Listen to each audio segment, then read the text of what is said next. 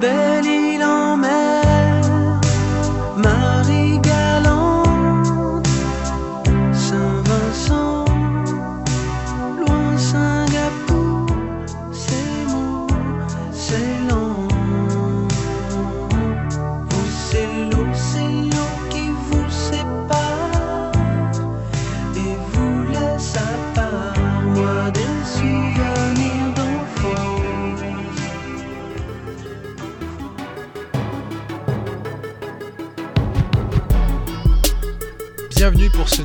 Épisode New Giants podcast.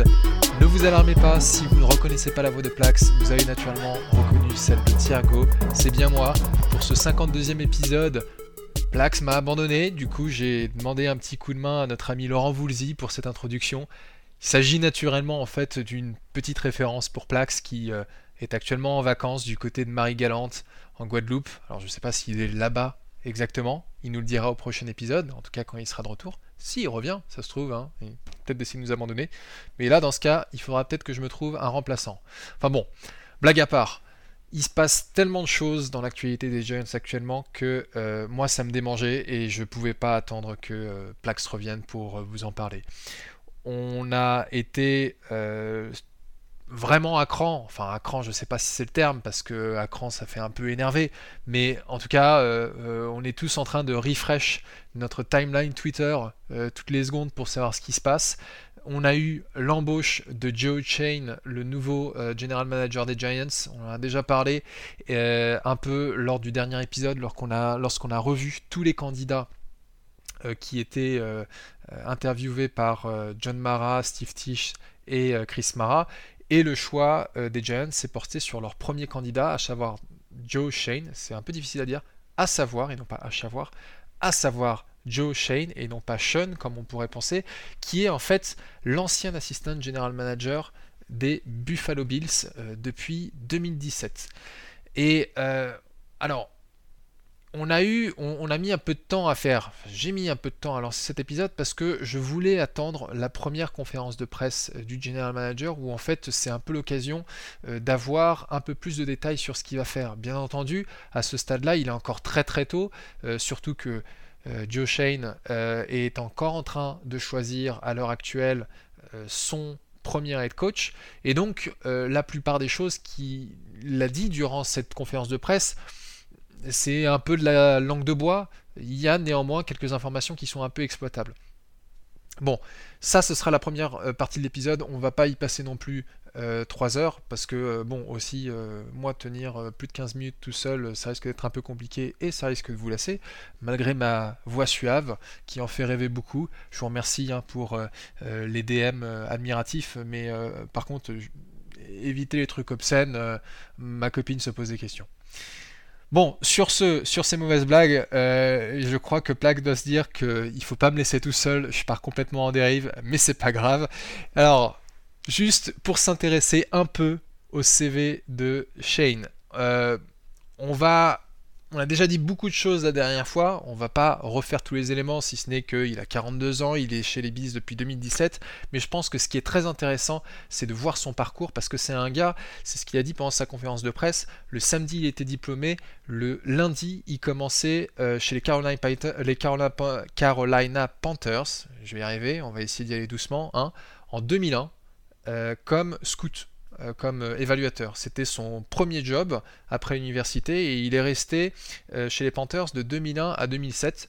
Il a eu notamment l'occasion de travailler avec euh, euh, le head coach John Fox, qui, euh, qui l'a cité d'ailleurs pendant sa conférence de presse et qui l'a remercié. Et euh, après euh, avoir été chez les Panthers, il a été recruté par quelqu'un qu'on connaît bien chez les Giants, puisqu'il a été recruté par Bill Parcells chez les Miami, euh, Dolphins. Euh, alors je ne sais plus exactement quel titre Parcells avait chez les Dolphins à l'époque. J'aurais dû vérifier avant de lancer l'enregistrement, mais c'est pas bien grave.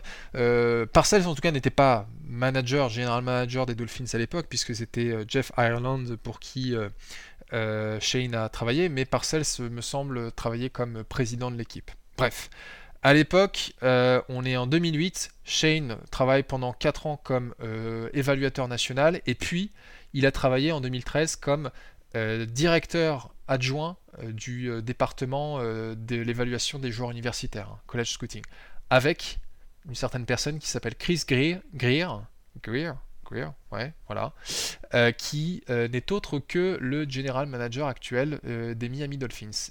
Et on y reviendra un peu plus tard dans cet épisode, donc gardez ce nom en tête.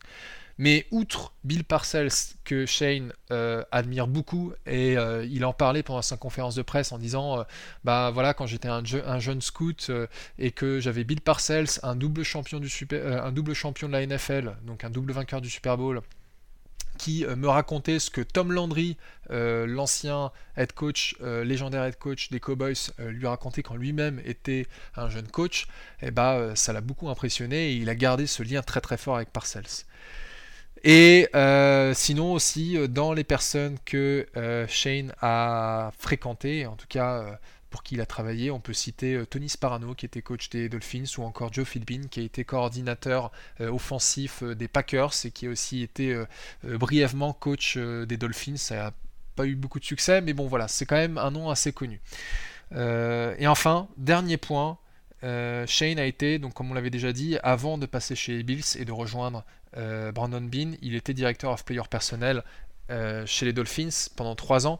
Donc on voit bien en fait que entre 2001 et 2016, euh, sur un espace de 15 ans, il a commencé en bas de l'échelle du front office et il est monté petit à petit. Il a, avec différentes rencontres qui sont quand même pas négligeables de certaines personnalités, et maintenant il arrive à ce poste tant attendu euh, de general manager euh, et general manager des Giants.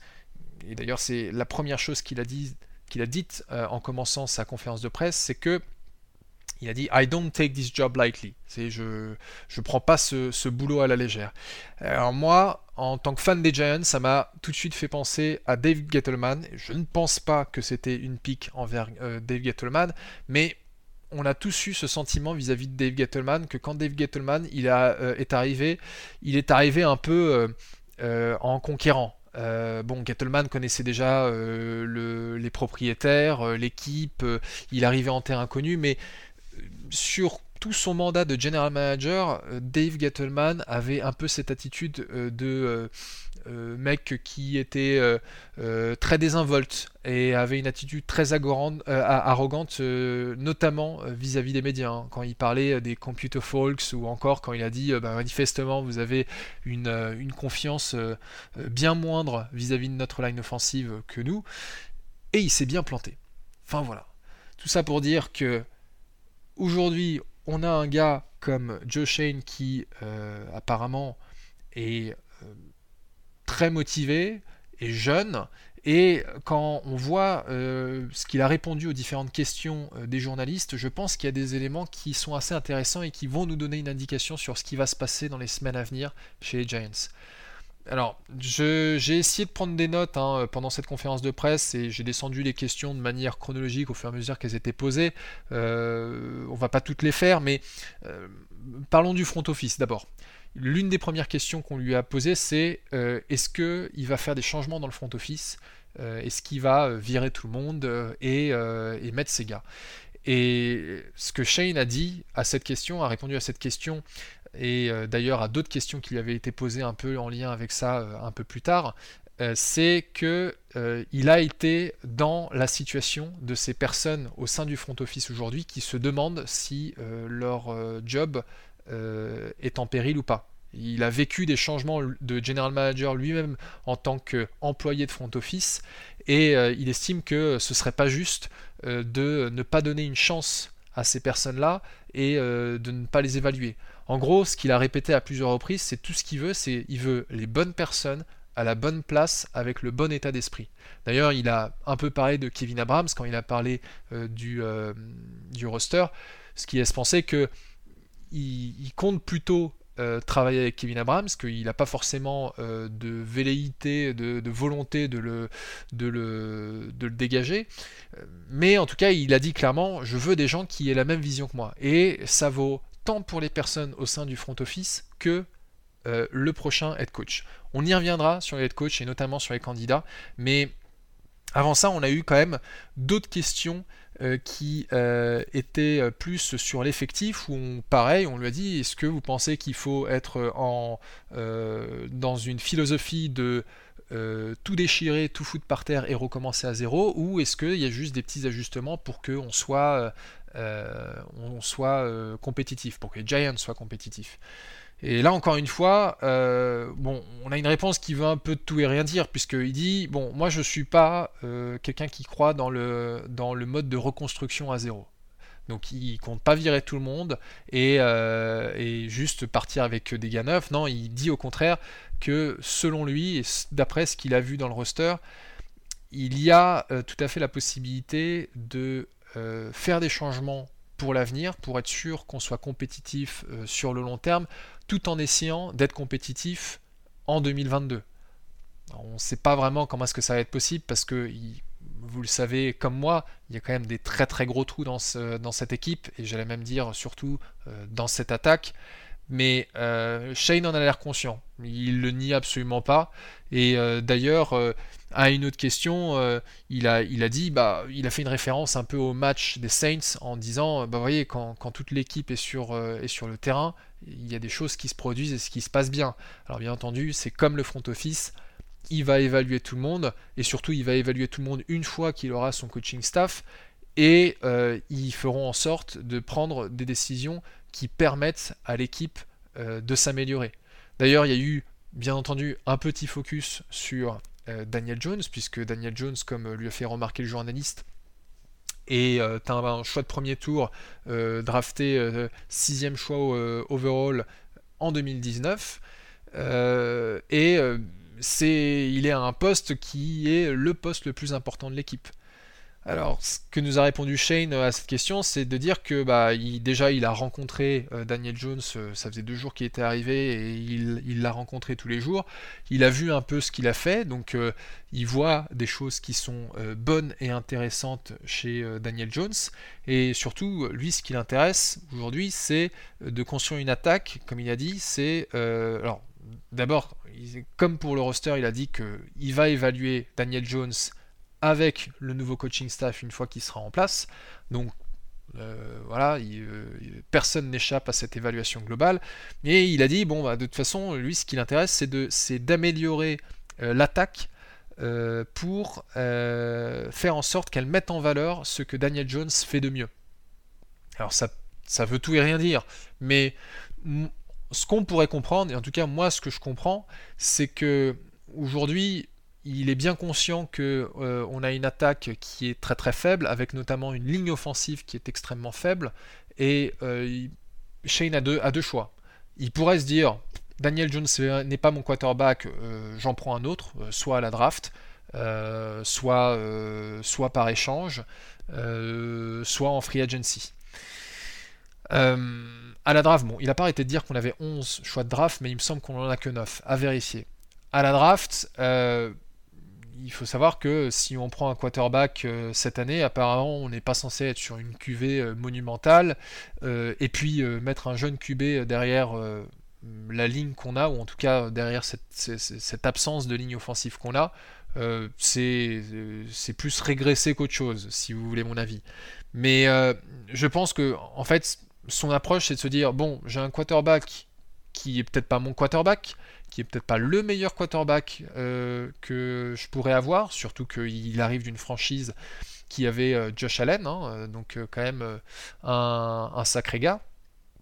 Mais il a un gars qui sait jouer correctement et qui a des atouts.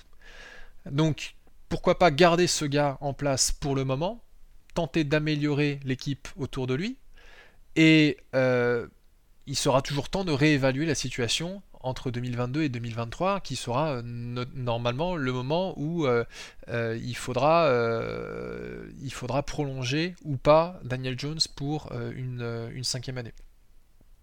Mais voilà, aujourd'hui bien entendu, Joe Shane ne va pas nous dire oui Daniel Jones est mon quarterback titulaire parce qu'il est en train de faire passer des entretiens avec des head coach et, il ne connaît pas encore les plans du, du prochain head coach. Alors justement, sur les head coach, euh, on peut y venir.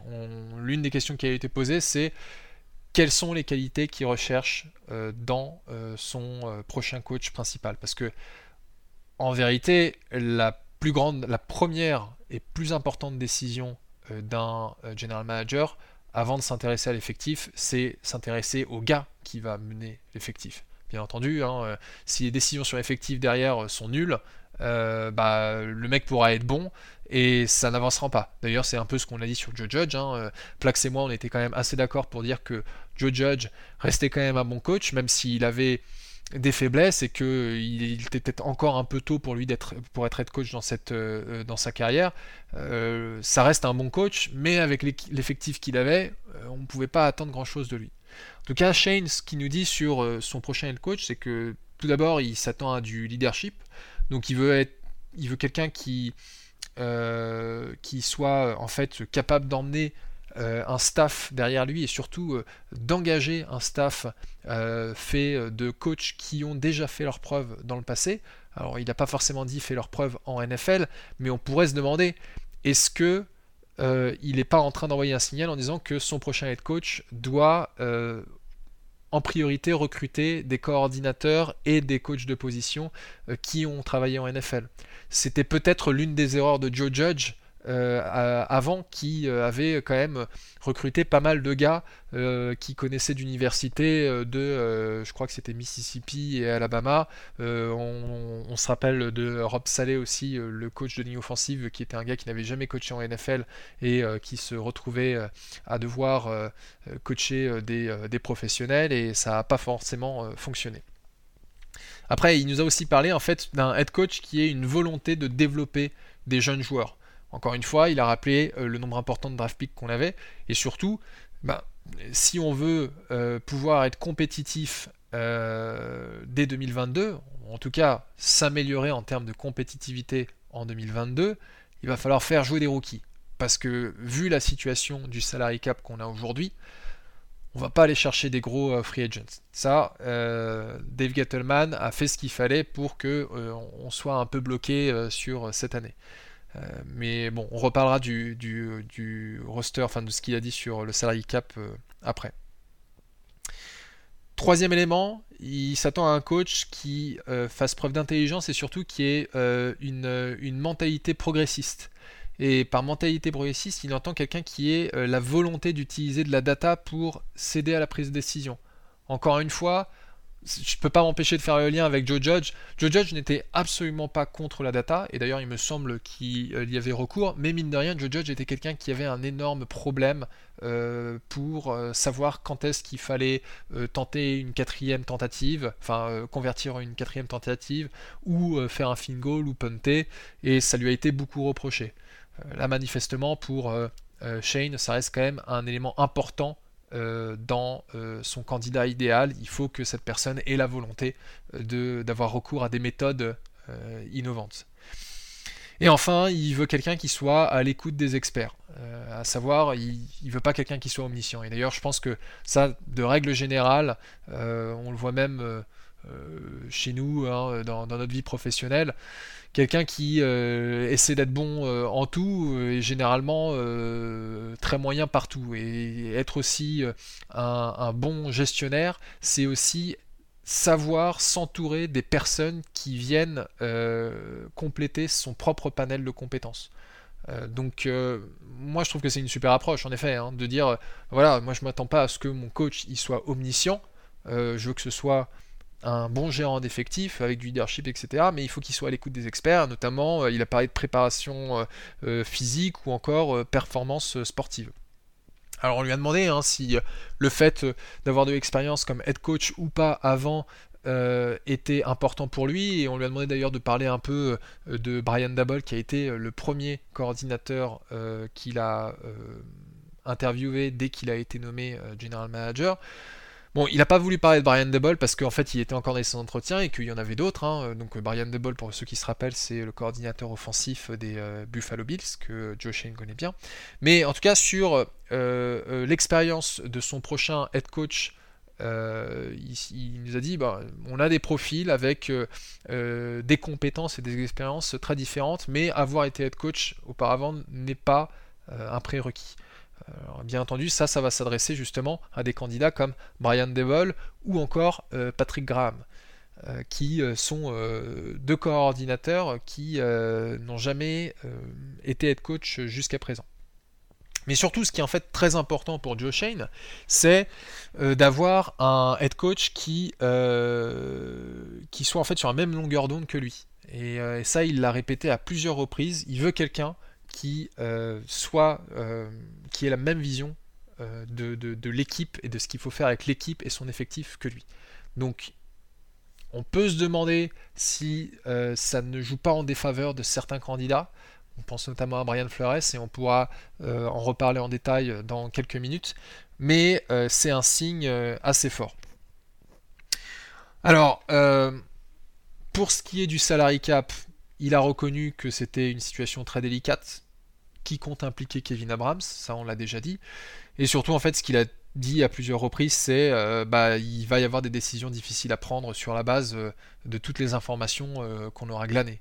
Euh, donc euh, ça, euh, il l'a dit à deux reprises, je crois.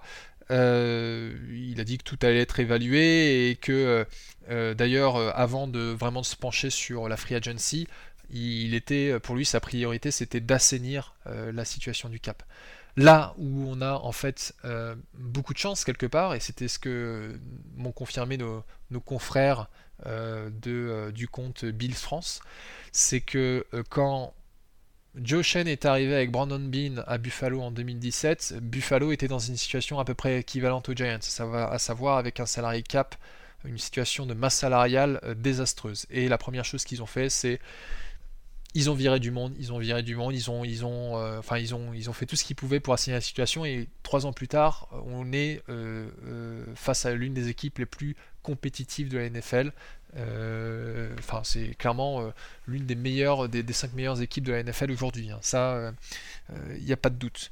Donc, on peut se demander si pour des joueurs comme James Bradbury, à qui d'autres on pourrait penser Leonard Williams peut-être, encore qu'il vient de re-signer, il vient de re-signer toujours son contrat. Enfin, on fera tout un épisode en effet en free agency sur euh, qui va rester, qui va partir. Mais en tout cas, ce qui est sûr, c'est qu'il euh, y, a, du boulot.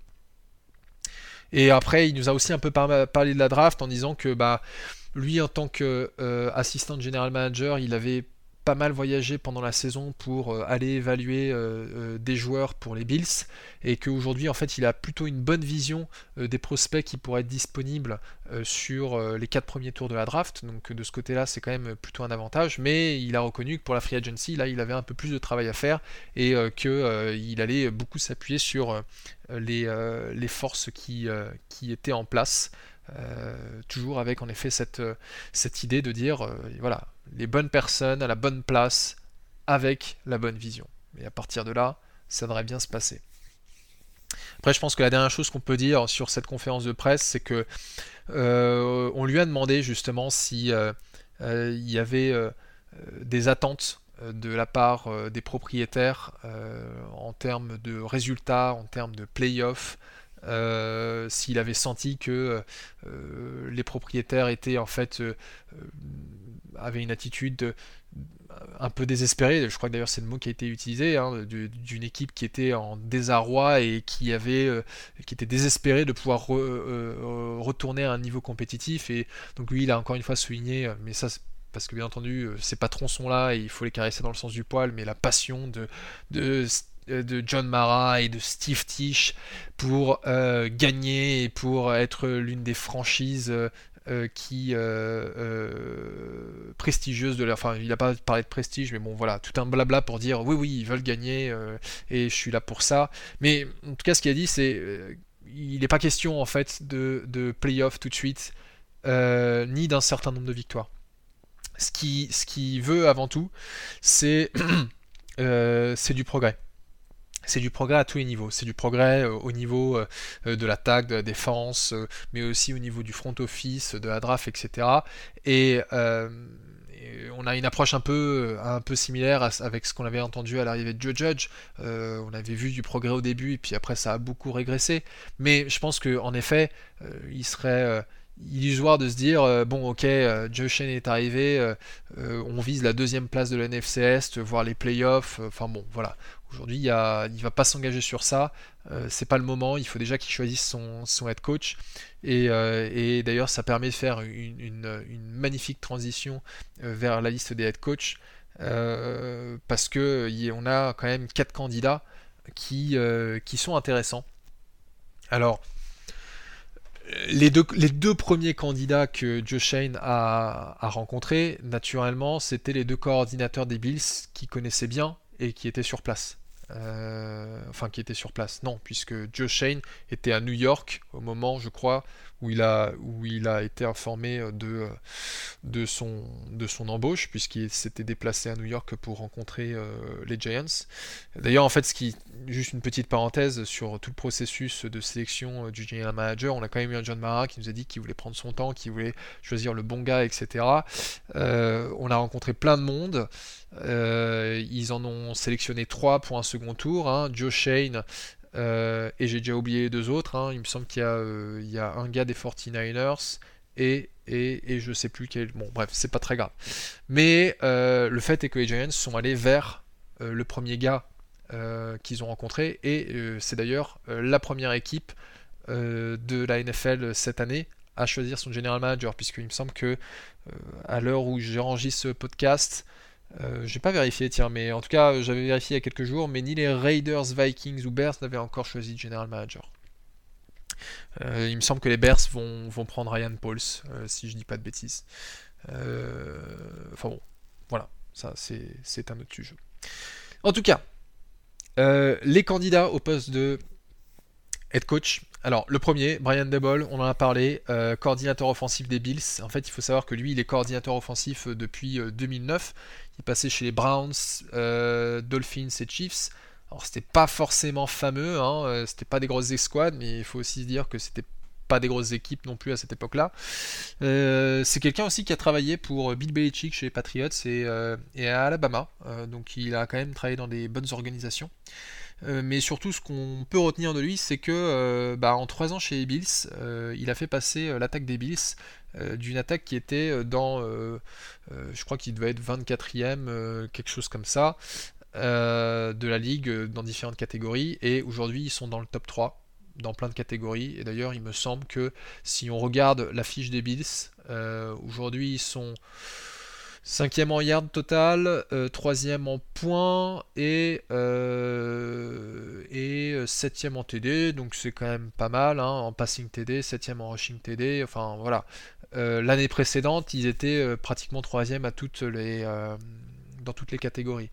donc on, a, une équipe offensive, en tout cas une escouade offensive qui est passée de 0 à 1000 en un rien de temps. Alors bien entendu, le fait d'avoir un gars comme euh, Josh Allen y a beaucoup contribué, mais euh, pas que, parce qu'on se rappelle aussi que Josh Allen, la première saison, euh, c'était pas fameux, et puis les Bills ont fait venir Stephen Diggs, et là ça a beaucoup aidé. Alors après, pas fait une revue entière euh, du euh, roster des Bills, mais euh, il faut pas aussi oublier que Josh Allen, je me rendais pas compte, je savais qu'il courait, mais je me rendais pas compte qu'il courait autant, puisque Josh Allen, il a quand même 122 courses, 700 yards, 760 yards à la course et 6 TD.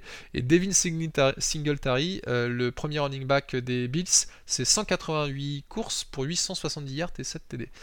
Donc, euh, comme quoi, euh, l'apport de Josh Allen à cette attaque est quand même monumental. Et, euh, d'ailleurs, moi, j'étais extrêmement impressionné par sa prestation contre les Chiefs. un peu déçu de voir les Bills perdre, mais bon, c'est la vie. Et alors, ce qu'on peut aussi euh, dire sur euh, Brian Dabble, c'est que lui, par contre, n'a pas d'expérience comme euh, head coach. Hein, donc, il fait partie de ceux qui n'ont pas été head coach. Et je suis allé demander encore aussi à, nos amis de chez Bill France ce qu'ils en pensaient. Alors, ils avaient plein de choses positives à dire, qu'on a déjà dit. Hein, quelqu'un qui est très bon, qui sait développer des QB. Mais ils lui ont reproché quand même un certain manque d'adaptation à la mi-temps.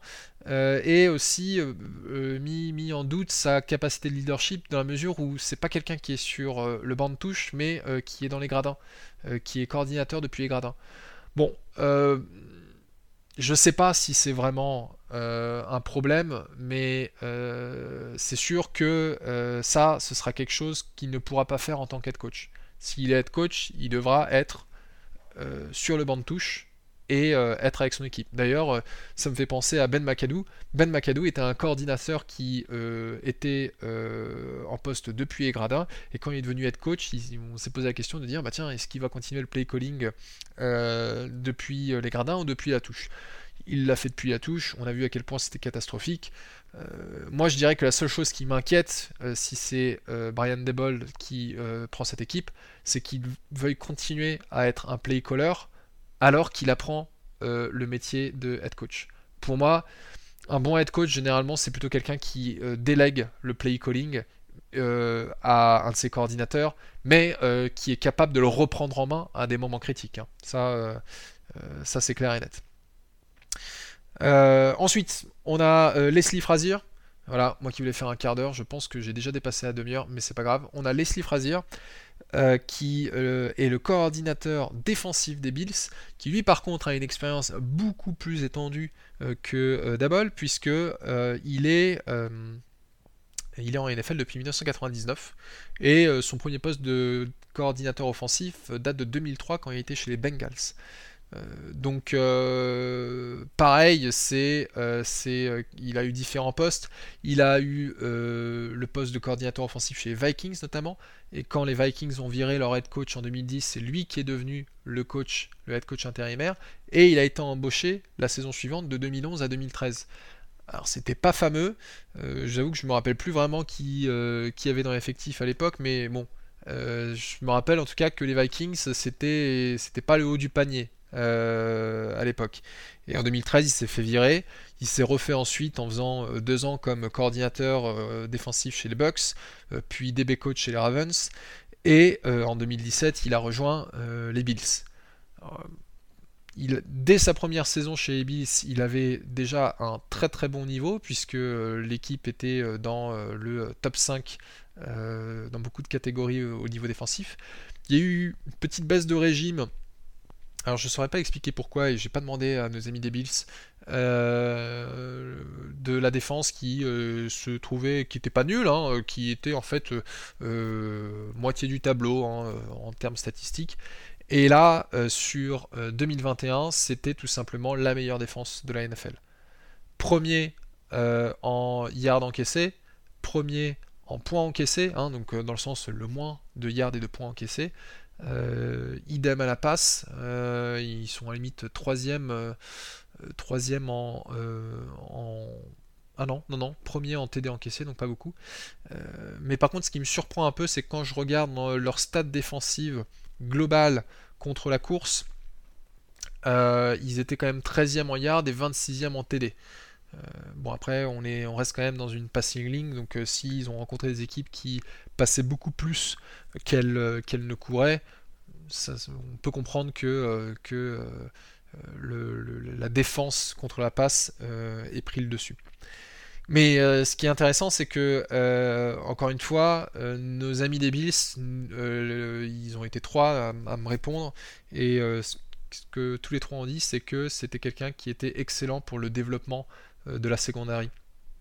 Il a fait un travail monumental là-bas, et quand on connaît les joueurs qu'on a en place dans la secondary chez Giants, euh, avec euh, euh, Xavier McKinney, Logan Ryan, James Bradbury s'il reste, mais aussi Adoree Jackson. voilà, à mon avis, Xavier McKinney, il y a peu de chances qu'il dégage, mais les trois autres, avec leur contrat, ils sont peut-être un peu en danger. Mais en tout cas, ça c'est très intéressant. Ils ont par contre souligné les camarades des Bills que côté D-line, c'était peut-être un peu plus faible qui mettait aussi euh, beaucoup en avant ses linebackers. En tout cas, il leur demandait euh, pas mal de versatilité dans la mesure où il appelle pas mal de formations en nickel. Donc, euh, c'est des formations où en fait il va y avoir un peu plus de defensive back et on va avoir un ou deux. Enfin, il me semble que c'est bien deux si je dis pas de bêtises. Plax aurait été là, il m'aurait corrigé. linebacker et donc en fait le linebacker se retrouve à, à, parfois à devoir couvrir. Donc chez Giants, on n'a pas des linebackers qui sont au top. surtout depuis qu'on a perdu Blake Martinez, on a eu des gars qui ont fait du bon job hein, malgré tout hein, dans une escouade défensive qui était, loin d'être dégueulasse, au contraire qui tirait cette équipe vers l'eau.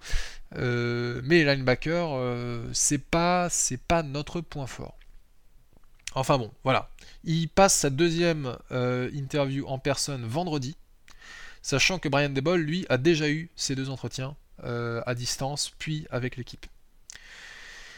Ensuite, euh, on a Brian Flores. On a beaucoup entendu parler de Brian Flores qui, selon les rumeurs, serait le candidat favori euh, des Maras, enfin de John Mara. Alors pourquoi? Je ne sais pas. Peut-être qu'ils ont entendu parler en bien de la part de Bill Belichick ou même Joe Judge.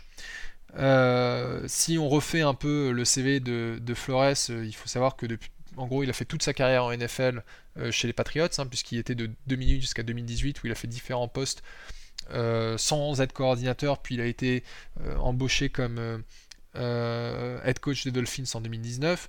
Et en 3 ans, il a, eu une équipe à 5-11, puis à 10-6, et l'année dernière à 9-8, sachant qu'il avait commencé la saison avec une victoire et 7 défaites.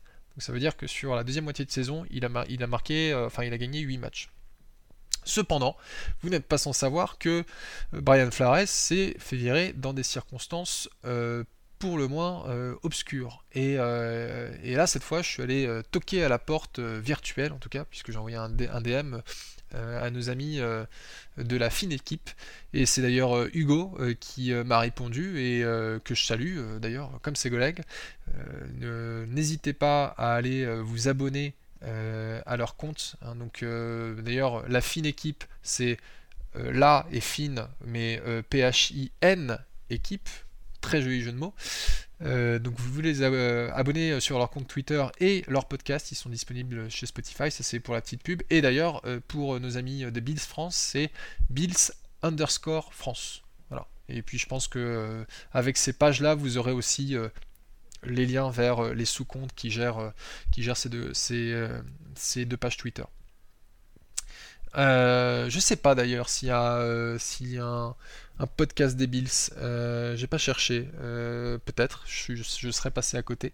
Euh, ce serait une, erreur de ma part et je pense qu'ils n'hésiteront pas à me le dire si je l'ai oublié. En tout cas, le désavantage, petite parenthèse, le désavantage en fait de faire un podcast tout seul, surtout quand on dépasse les 30 minutes, c'est qu'on a extrêmement soif. Alors vous me pardonnerez pendant deux secondes parce que je m'étais sorti une petite bière. Et voilà.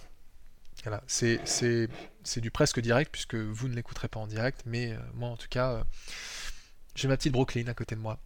Ce ceci n'est pas, un sponsor. on aimerait bien se faire sponsoriser par euh, les bières Brooklyn, d'autant plus qu'elles sont excellentes, mais on ne les a pas encore contactées.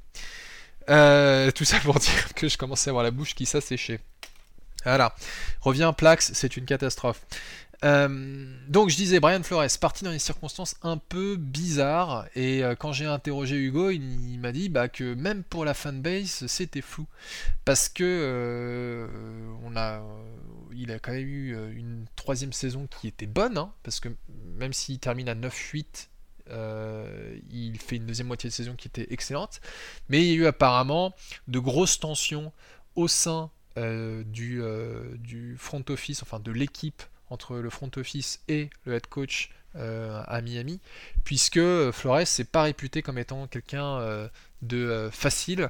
Et, apparemment, c'est, ça a été très laborieux pour recruter des membres de son staff.